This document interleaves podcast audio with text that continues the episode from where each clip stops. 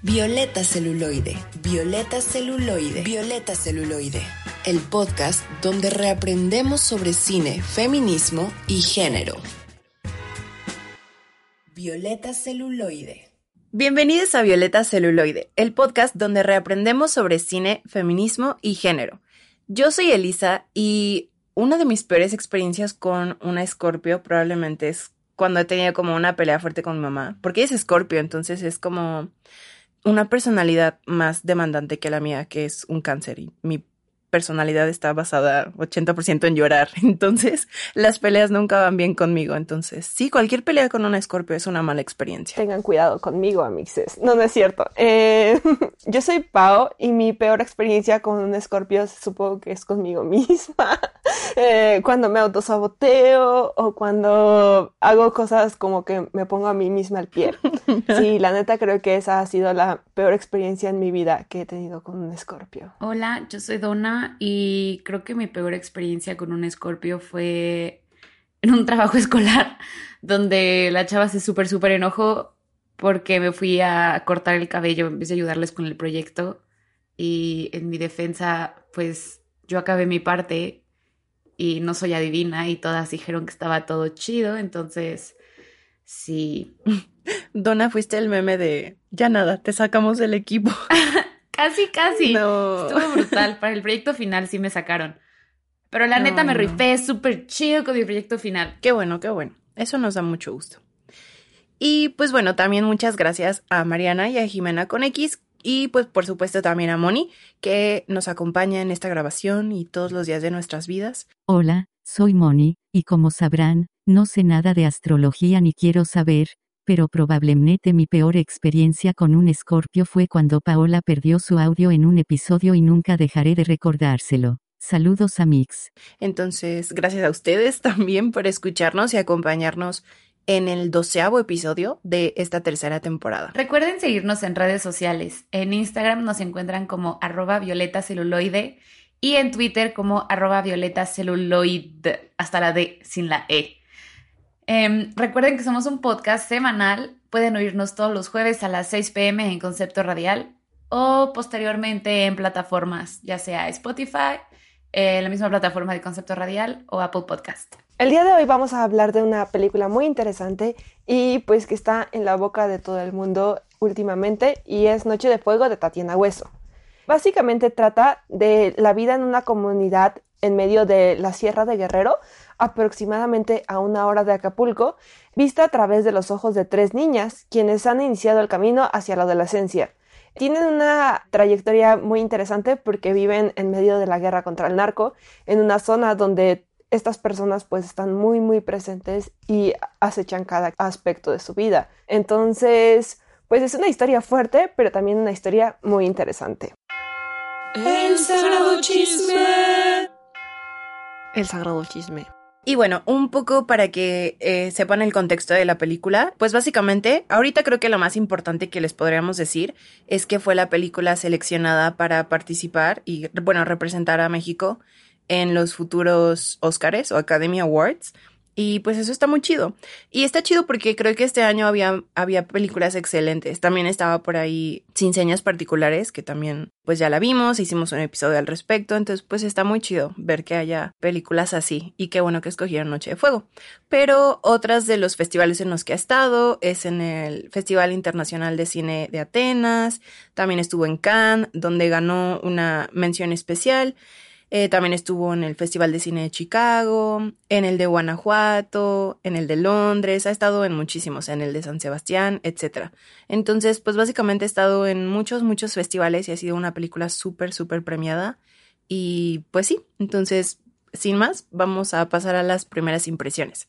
Entonces, ¿ustedes qué opinaron de la película? ¿Cómo las hizo sentir y qué les pareció? Excelente película. O sea, fui muy fan de la pues de la narrativa, de, o de cómo te va guiando. Creo que sentí todo lo que las chicas sintieron y es que me encanta mucho la cinefotografía de ahí, o sea, la foto te transporta por completo y tiene tomas excelentes como la de la mina y las explosiones y la piel se me puso chinita y fue una gran experiencia ver esa película. Y además fui fan porque fui con mis abuelitos y pues mi abuelito me contó como un poco de la historia de ese tipo de pueblos y es bastante acertada la realidad, o sea, es, o sea, es, o sea, sí es medio documental la película, pero haz de cuenta que igual podría ser como el caso de cualquier chica adolescente ahí, o sea, 100% brutal, 100% real.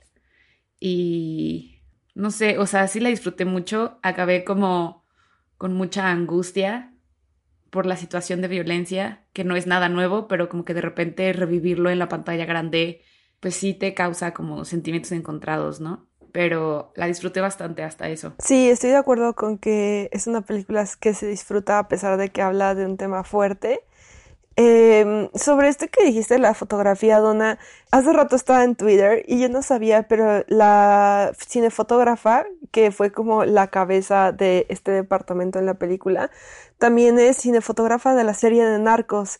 Y justo Alejandra Márquez Abella, una de las directoras mexicanas como pues de este tiempo, ¿no? Contemporáneas, eh, dirigió dos episodios o tres, no me acuerdo de esa serie. Y nada, o sea, me parece muy curioso, ¿no? Que en una de las cosas que hizo este año, pues estuvo del lado como de los narcos, eh, grabando un proyecto que cuenta su historia y pues también estuvo como viendo el otro lado, ¿no? Y también creo que habla como de que es un tema que se está hablando más ahorita, como en estos tiempos, aunque la serie ya lleva más tiempo. Y sobre mis primeras impresiones de la película, cuando la terminé de ver quedé en shock. Dije como, wow, qué película tan maravillosa. Lloré, lo que pues no siempre hago en las películas, pero me hizo llorar. Y sí se me hizo una película muy fuerte, pero a la vez muy, muy, muy bonita. Tiene una escena preciosa donde dos de las mejores amigas, dos de las chicas adolescentes, están haciendo pues como gestos con la cara y la otra trata de adivinar qué, qué está haciendo la otra. O sea, tienen como que mostrar, ¿no? Que adivinaron el gesto sin ver la cara de la otra y, lo adivinan. Y a mí, pues eso se me hizo como muy bonito. Pero la verdad es que eh, después leí el libro y el libro es superior, es infinitamente superior. Creo que la película es un muy buen acercamiento para hablar de este tema, pero habla como sobre solo una pequeña parte de la vida de estas chicas y realmente el libro como que ahonda en todo lo que les pasó durante su vida y eso pues también me gustó mucho. Creo que lo que más me gustó de la película es que me llevó al libro y me llevó a enterarme más sobre el tema. Igual a mí se me hizo una muy buena película. La vi esta semana y pues sí, o sea, creo que justo ya había escuchado mucho como de que estaba muy triste y de qué trataba y pues entré con eso, ¿no? Y sí sales como un poco más pesada, sintiéndote más pesada de lo que te sentías cuando entraste a la sala. Y pues justo, o sea, creo que es como un tema del cual se está hablando mucho y pues que es muy importante tocarlo pero sobre todo lo que más me gusta es justo esa sensibilidad con la que Tatiana lo hace, eh, sobre todo como esta amistad que se ve entre las niñas, ¿no? Como eh, forman estos lazos y se tienen unas a las otras a pesar de pues lo terrible de e insegura de que son sus circunstancias, entonces creo que ese vínculo que hay entre las tres niñas es como lo que más me gustó de toda la película. Pues creo que uno de los temas que más me pegó fue el hecho de que desde, o sea, desde la infancia les enseñan a las mujeres a esconderse, o sea, que no se note su género. Y el como el simple hecho de ser mujer te hace como 100% más vulnerable que, que a los hombres, ¿no? O sea, porque uno pensaría que a lo mejor es algo de la ciudad, pero, pero no, nada que ver, ¿no? Y el hecho de cómo la gente se acostumbra a que, por ejemplo, en este caso, los profesores desaparezcan o que aparezcan mujeres violadas y asesinadas al costado del camino y que tengan como estos escondites, ¿no? Porque pues las van a recoger así sin previo aviso, solo van, tocan la puerta y es como, entréganos a tu hija. Y pues eso está horrible, o sea, como que no puedo dimensionar la cantidad de, no sé, de angustia, ¿no? Que se genera a lo largo de la vida de una mujer de esas comunidades. No sé qué opinen al respecto. O sea, desde los tiroteos hasta, pues tal cual, los raptos de mujeres. Sí, creo que una de las partes más fuertes es esto de los raptos, ¿no? De vivir en constante miedo de que van a venir por ti unos narcos, llevarte a que pues seas básicamente su esclava. En el libro, bueno, les cuento un poquito de contexto. En la película llega un momento en el que se roban a una de las chicas del pueblo y es un momento muy triste porque pues es una de las tres mejores amigas de pues de la personaje principal, ¿no? Y pues sí, es un momento muy triste, pero nunca vemos más, ¿no? O sea, vemos que se la llevan y, y eso es todo. Pero en el libro regresa un año después de su rapto al pueblo y en uno de esos le cuenta a la personaje principal qué fue lo que le pasó y dice que fue esclava amante de uno de los narcos más importantes de México, ¿no? Y pues dice que literalmente era esclava porque a veces la hacían como envolver la heroína en, en excremento de, de león para, para que fuera pasando por la frontera, pero pues también obviamente tenía que tener sexo con los narcos y era como un objeto. Ella decía como, en el libro se describe a sí misma como una botella de agua. Dice, era una botella de agua que las personas simplemente podrían llegar y como que, pues, usarme. Y, y, eso se me hace algo súper fuerte, ¿no? Igual quiero dar un poco más de contexto sobre esto. En la película, pues, están todas las personas tan como con tanto miedo de que se lleven a las niñas del pueblo que hacen unos hoyitos en la tierra donde las niñas se esconden cada vez que escuchan que vienen las camionetas de los narcos, ¿no? Pero pues si no logras entrar a, a tu escondite, pues los narcos te llevan y te vas para siempre y, y ya no regresas. Entonces es algo pues es algo súper fuerte y además es algo que sí pasa aquí. O sea, de verdad creo que la película de Tatiana Hueso como que abrió camino para hablar como más de estas cosas, ¿no? Porque no sé ustedes, pero yo no había visto una película que retratara pues cómo fue esta época donde el narco estaba tan fuerte en Guerrero. La verdad es que estábamos muy chiquitas. Yo me acuerdo de que pues sabía que estaba feo, ¿no? Y que la gente no quería ir a Acapulco. Y eso era todo. O sea, no me acuerdo más. Entonces, la verdad, está muy padre que ya estén saliendo estas historias y podemos de verdad ver cómo era vivir en nuestros pueblos. Lo peor es que sigue ocurriendo. Si ven las noticias sabrán que la llamada guerra contra el narco nunca ha acabado.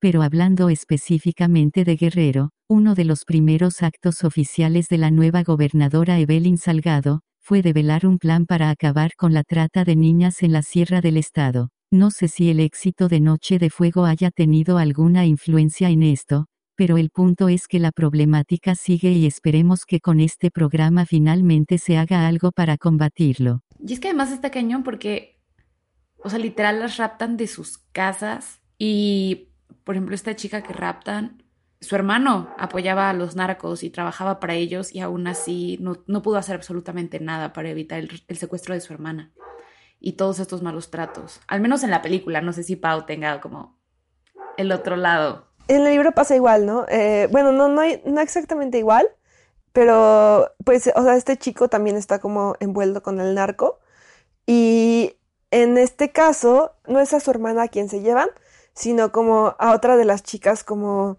que es parte del grupito. Pero yo quiero decir algo que me saltó mucho, bueno, que me llamó mucho la atención, es que en la película no se menciona ningún nombre de cártel ni nada, ¿no?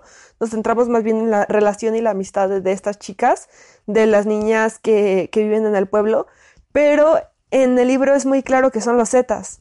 Dice, hay una parte donde dice que pues este chico, el hermano de María, tenía una zeta tatuada en un dedo y pues que todo el mundo sabe qué significaba eso, que era miembro del cártel más peligroso del país en ese tiempo.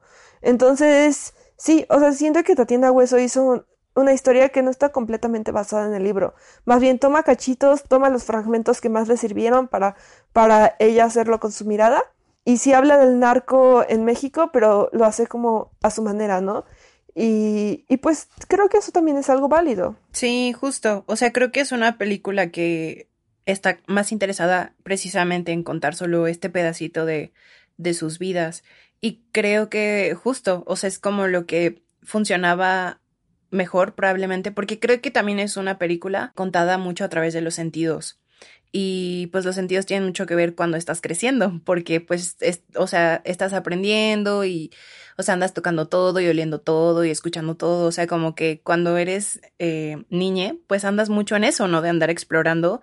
Y es lo que pasa con las niñas, ¿no? Pues ellas, pues son niñas, ¿no? Y están creciendo, pero pues obvio sus circunstancias las van limitando y así, ¿no? O sea, empezando con lo que comentaron, ¿no? De que les cortan el pelo desde chicas para que pues más o menos se confundan por niños y hay otra parte también en la que ay, es que no sé cómo explicarlo, pero hay una parte en la que ellas van caminando, como que van bajando por el camino y escuchan que viene una camioneta, o sea, vienen dos camionetas y se paran y como que se espantan, o sea, se paran en seco y se quedan como esperando a ver quién es, ¿no?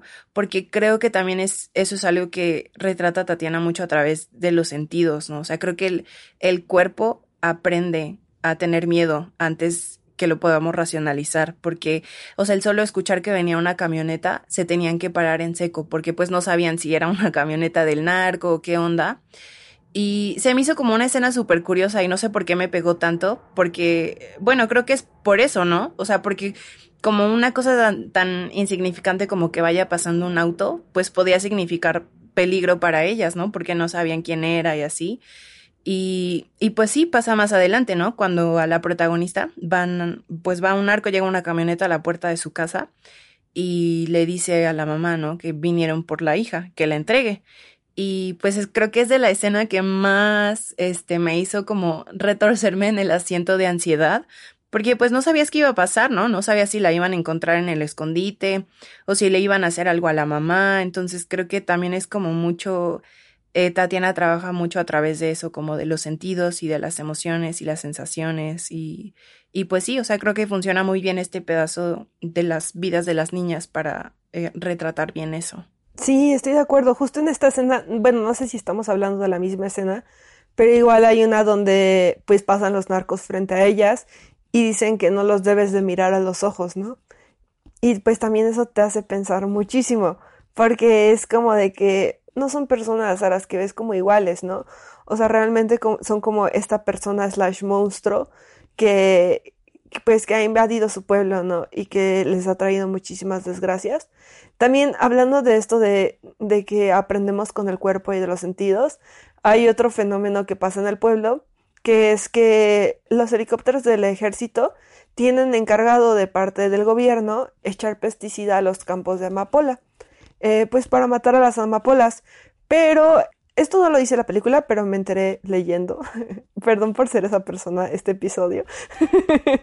Yo puse a Pau a leer porque con mis grandes habilidades lectoras me quedé en el capítulo 1. En palabras de la filósofa y poetisa Niurka Marcos, I'm sorry for everybody. Pero, ajá, de que lo que pasa es que el ejército no quería eh, echar el pesticida a los campos de amapola porque los narcos derribaban los helicópteros. Literalmente agarraban un rifle tras, tras, tras y los mataban, ¿no? Entonces lo que hacían los del ejército para fingir que habían echado pues el, el pesticida era echarlo sobre el pueblo. Y pues vemos una escena muy muy fuerte en donde una de las chicas va caminando a la escuela. Porque para ir a la escuela ellos viven en un cerro y tienen que bajar hacia la carretera para ir a la escuela. Entonces iba caminando hacia allá y le cae todo el pesticida encima y vemos pues una escena muy fea, pero a la vez muy bonita, porque pues ella está como en muchísimo dolor, ¿no? Su piel le escuece, le duele, le arde, pero sus amigas llegan e inmediatamente saben qué hacer, ¿no? Le quitan la playera, le quitan los pantalones y la empiezan a lavar intensamente. Y, o sea, creo que eso es algo muy bonito, ¿no? Como que a pesar de todo el dolor y todas las cosas feas que están viviendo, se tienen a ellas eh, y se tienen como colchón, como este lugar al que pueden caer y en el que se pueden sentir seguras. Y por eso creo que duele tanto el final, ¿no? Perdón por el spoiler, pero les voy a contar desde ahorita que, pues el final, creo que ya lo habíamos mencionado, es que una de ellas desaparece, se la llevan, la raptan los narcos. Y creo que por eso es tan fuerte, porque nos dimos cuenta como lo que para ella significaba la amistad y que de repente una se vaya, pues es una herida que se va a quedar abierta para siempre. Sí, y literalmente, porque es, es justo esta parte también bonita que hablaba yo hace rato eh, y que también menciona Pau, ¿no? Cuando están eh, como tratando de adivinar lo que está pensando la otra o el gesto que está haciendo la otra, porque eso se me hizo como una manera súper preciosa de, de representar literalmente el vínculo que tienen. O sea, literalmente ellas saben qué están pensando, o sea, sabe una lo que está pensando la otra, ¿no? A veces eh, cuando eran más niñas formaban como un círculo y se ponían de espaldas, ¿no? Y decía alguien, pues no sé, piensa en un color, ¿no? Y las otras pues tenían que concentrarse para poder decir el color que estaban pensando, ¿no? Y la manera en que lo presenta la película es que sí, o sea, sí sabían, ¿no? Entonces era como esta amistad súper bonita en la que se entendían a tal nivel de que en serio sabían como qué estaba pasando por la cabeza de la otra.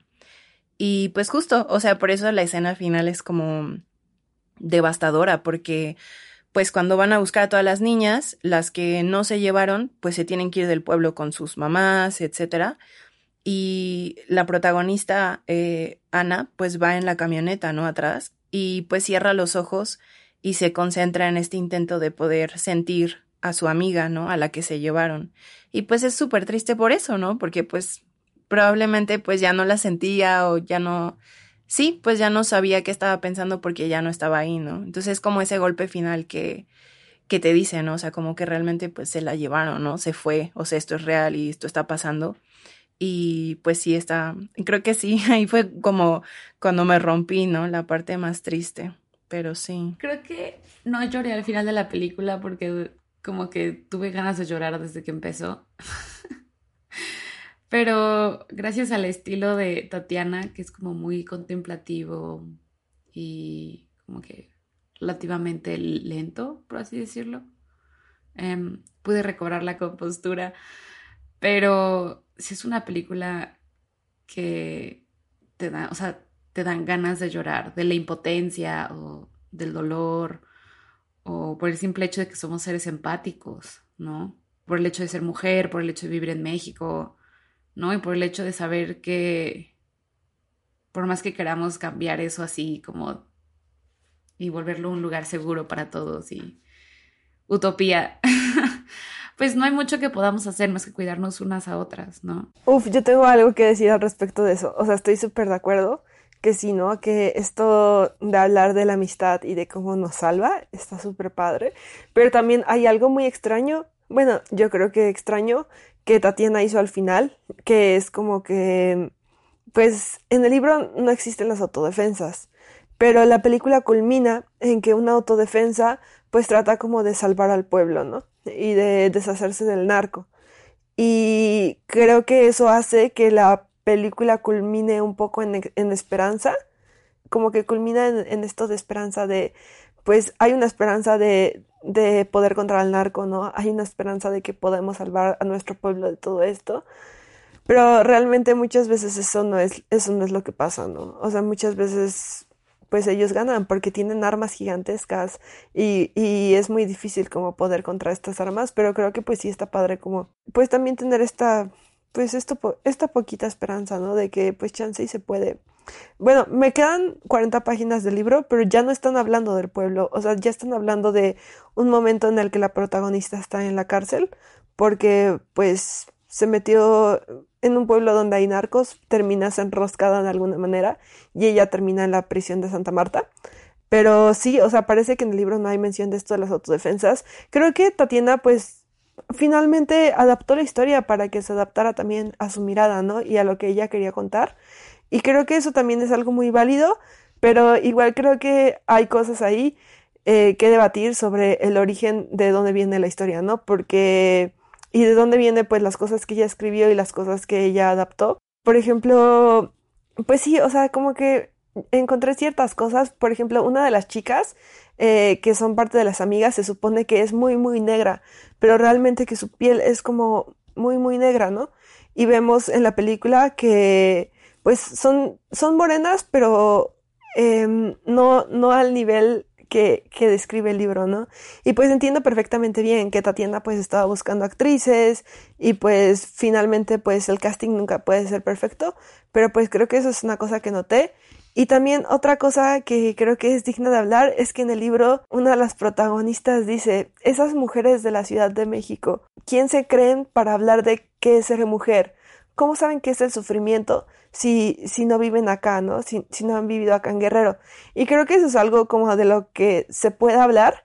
Eh, al final creo que pues Tatiana tiene como muchísimos apoyos, ¿no? Y si Tatiana tiene la posibilidad de contar estas historias desde su rincón y pues con las adaptaciones que le hizo, creo que está muy padre que lo haga y prefiero que lo haga aunque haga adaptaciones a que pues a que no se cuenten, ¿no? O sea, pero creo que eso también habla de que pues las chicas que realmente estuvieron dentro de estas situaciones normalmente pues no son escuchadas, ¿no? Y Tatiana, eh, pues, usó como, pues, ya el renombre que tiene para contar esta historia y por eso la estamos escuchando. Pero pues también quiero decir eso, ¿no? Como que, pues, ajá, el cine mexicano, pues, eh, aunque aunque pues ya estamos viendo más directoras y así, la verdad es que somos, son las mismas voces, ¿no? O sea, que eh, mujeres de la Ciudad de México bien preparadas que están contando historias. Y sí, pues hay mujeres indígenas y mujeres de otras razas tratando de hacer cosas chidas pero siento que seguimos como en esta burbuja y no sé si algún día sea fácil romperla, pero igual me da muchísimo gusto que se esté hablando de esto. Y pues también quiero decir que el libro pues fue escrito por pues una chava que estudió muchísimo letras, se fue a estudiar como a, a París, nació en Estados Unidos, vivió en México mucho tiempo. O sea, es como que queramos o no, sí son historias que representan a nuestro país, pero al mismo tiempo eh, las personas que las cuentan siguen siendo externas. Y eso no significa que no sea válido contarlas. Creo que es súper válido y está muy bien que pues se cuenten estas historias. Solo quiero como tener esa reflexión de que pues eh, queramos o no, las historias se siguen como contando desde la afuera. Justo, creo que es muy bueno que traigas esta reflexión a la mesa, Pau, porque es justo creo este este como tema de la de los esfuerzos que se deben hacer por descentralizar las narrativas y las historias, porque es verdad, ¿no? Mm, o sea, ahorita me hiciste pensar mucho, ¿no? Porque pues también es como este podcast, ¿no? O sea, nosotras estamos contando como hablando sobre las historias que vemos en pantalla y así, pero desde nuestro rincón. Y pues creo que justo es siempre es bueno como ser conscientes de, de dónde estamos y, y pues cuestionar eso, ¿no? O sea, quién cuenta las historias y de dónde vienen y pues eso en general. Entonces, pues muchas gracias por traer esa reflexión y pues definitivamente suena a que pues la película debería ser como justo, ¿no? Ese camino hacia, hacia encontrar el libro y pues exacto, como informarnos más del tema y, y, y no quedarnos como en esta burbuja. Y pues sí. Entonces, no sé qué más decir, me dejaste como helada pensando en eso, pero sí. Y Ok, entonces pues vamos a la cápsula de Mariana Ruiz en la que nos hablará un poco más sobre la directora Tatiana Hueso. Tatiana Hueso nació en El Salvador el 9 de enero de 1972. Esta talentosa Capricornio vivió desde los cuatro años en México, país que pronto se volvió su casa y su segunda nacionalidad. Al momento de elegir carrera, decidió estudiar en el Centro de Capacitación Cinematográfica en la capital de nuestro país para después hacer una maestría en documental en la Universidad Pompeu Fabra, en Barcelona. Desde sus primeros trabajos fue notorio su interés en exponer las injusticias que se viven en Latinoamérica. Su ópera prima, El lugar más pequeño, retrata a cinco familias que después de la guerra civil en El Salvador regresan a Sinquera, su pueblo de origen para reconstruirlo y recordar a los que murieron en el enfrentamiento.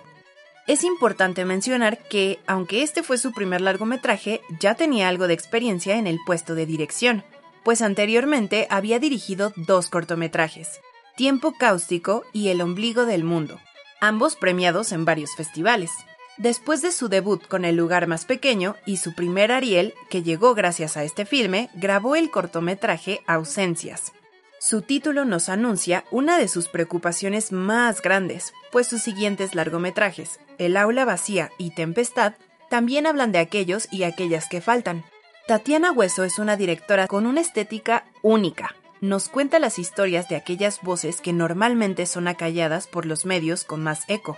En un mundo donde abunda la ficción y la fantasía, sus historias nos traen de regreso a la Tierra, nos recuerdan que en nuestro país y en toda América Latina aún hay mucho que cambiar y resistir. Aunque Tatiana había estado más inmersa en el género documental, su salto a la ficción con Noche de Fuego ha sido algo muy poderoso. sigue hablando sobre la situación actual, la injusticia y crimen que hay en México. En partes iguales, denuncia y un retrato sobre la amistad entre niñas y mujeres, Noche de Fuego es de esas películas que en verdad no te puedes perder. Y si te gustó, echa un vistazo al resto de la filmografía de Tatiana, seguramente te va a gustar.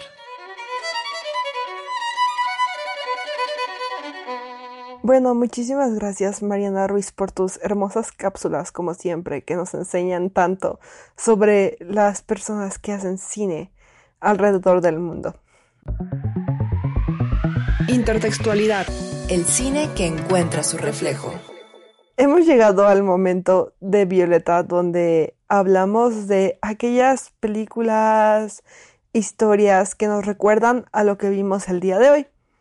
Entonces, a mí me gustaría que Donna y Eliza nos contaran, pues, ajá, ¿a qué les recuerda esta película? ¿Qué recomendaciones tienen que tengan que ver con el tema de hoy? Pues, o sea, son películas que ya hemos comentado y ya hemos recomendado. Básicamente es, o sea, Tempestad, sin señas particulares.